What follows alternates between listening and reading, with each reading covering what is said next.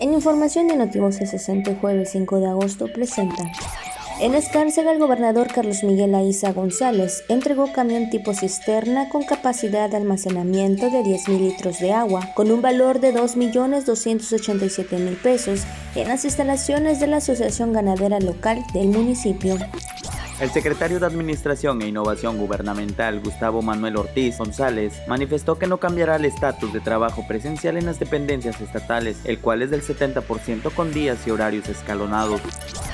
El titular de la Secretaría de Turismo, Jorge Enrique Manos Esparragosa, en gira de trabajo por Carmen, entregó reconocimientos de empresa responsable, certificados punto limpio, distintivo y registros nacionales de turismo. El secretario técnico del Consejo Estatal de Población, Sergio Ricardo Leal Gómez, presentó la convocatoria del vigésimo octavo Concurso Nacional de Dibujo y Pintura Infantil y Juvenil 2021, fase estatal.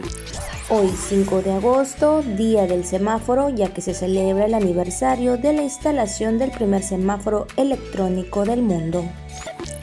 Notivoces 60.